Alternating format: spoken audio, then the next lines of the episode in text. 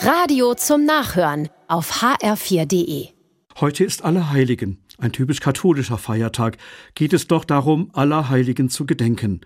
Und von denen gibt es eine Riesenmenge. Jeden Tag stehen welche im Heiligenkalender. Aber dann doch noch einmal im Jahr Allerheiligen, mir ist das ehrlich gestanden ein bisschen viel. Ich habe ein paar Heilige, zu denen ich eine besondere Verbindung habe, weil ich ihr Leben interessant finde und von ihnen Anregungen für mein eigenes Leben bekomme. Zum Beispiel der heilige Andreas. Wenn der im Evangelium auftritt, hat er immer Menschen im Schlepptau, die er mit Jesus in Verbindung bringt. Oder Johannes Bosco, der im 19. Jahrhundert gelebt hat und ein fröhlicher Mensch gewesen ist. Oder die heilige Hildegard von Bingen, die als Frau des Mittelalters erstaunlich moderne Ansichten hatte.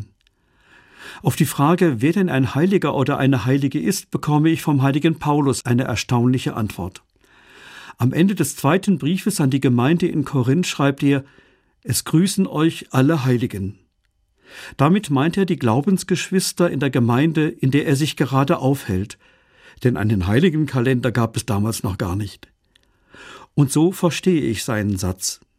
Eine Heilige, ein Heiliger ist ein Mensch, der mit Jesus verbunden ist und in seinem Sinne lebt und handelt. Dann gibt es außer der Riesenmenge von Heiligen im Heiligenkalender noch unwahrscheinlich viele Heilige. Vor allem gibt es sie in meiner direkten Umgebung. Ich fange an, sie zu entdecken.